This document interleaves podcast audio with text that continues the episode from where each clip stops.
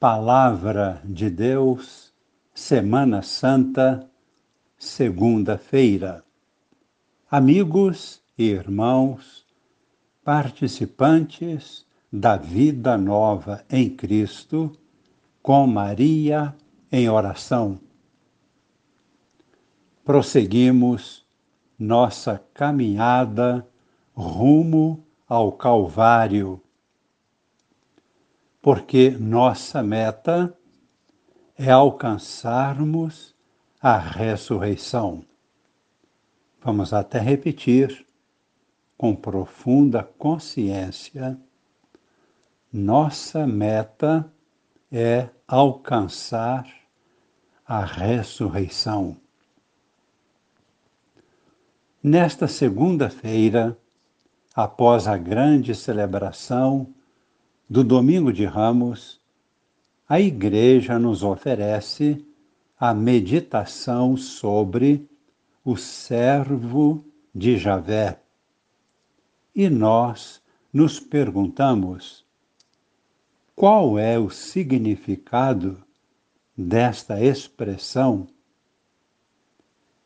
Nós encontramos o significado na primeira leitura da missa de hoje está no livro do profeta Isaías, capítulo 42, versículos de 1 até 7.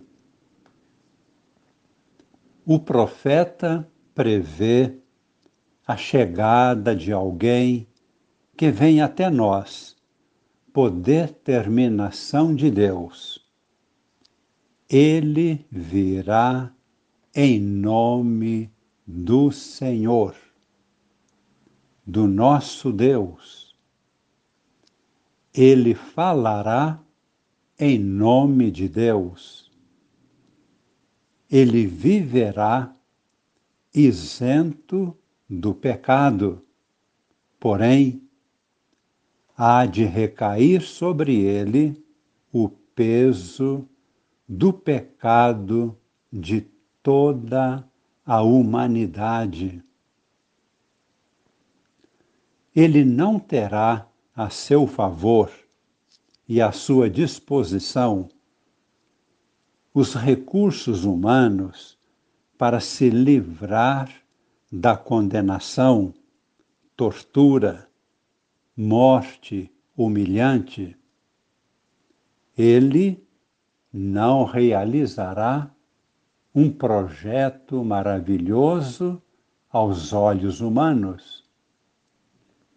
Aparentemente, sofrerá a mais humilhante derrota e a própria morte.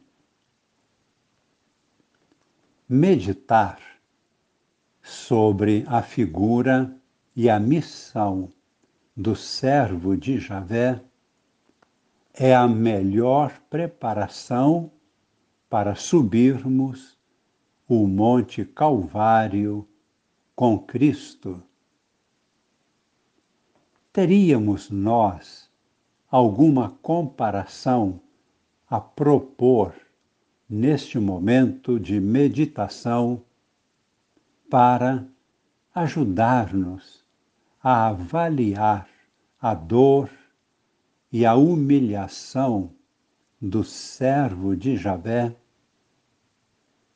Sim e não. Não, porque o sofrimento deste escolhido de Deus para carregar nossos pecados é um sofrimento único irrepetível e insuperável. E sim, porque neste momento histórico a humanidade inteira está padecendo pela pandemia que está se alastrando e trazendo um sofrimento assustador e humilhante. Assustador, porque é imprevisível, implacável, torturador. Basta dizer: por que estamos presos dentro de casa, sem recursos, sem liberdade, vendo nossos familiares e entes queridos sofrendo horrivelmente e nós estamos imobilizados. Este sofrimento nos ajuda a refletir sobre o sofrimento de Cristo, o servo de Javé. A cruz de Jesus assinalou a inversão de toda lógica humana. Por causa da cruz, Jesus sofreu e experimentou o fundo do poço da humilhação, da derrota e da própria morte. Porém, do fundo deste poço brotou a vida em plenitude e a suprema glorificação.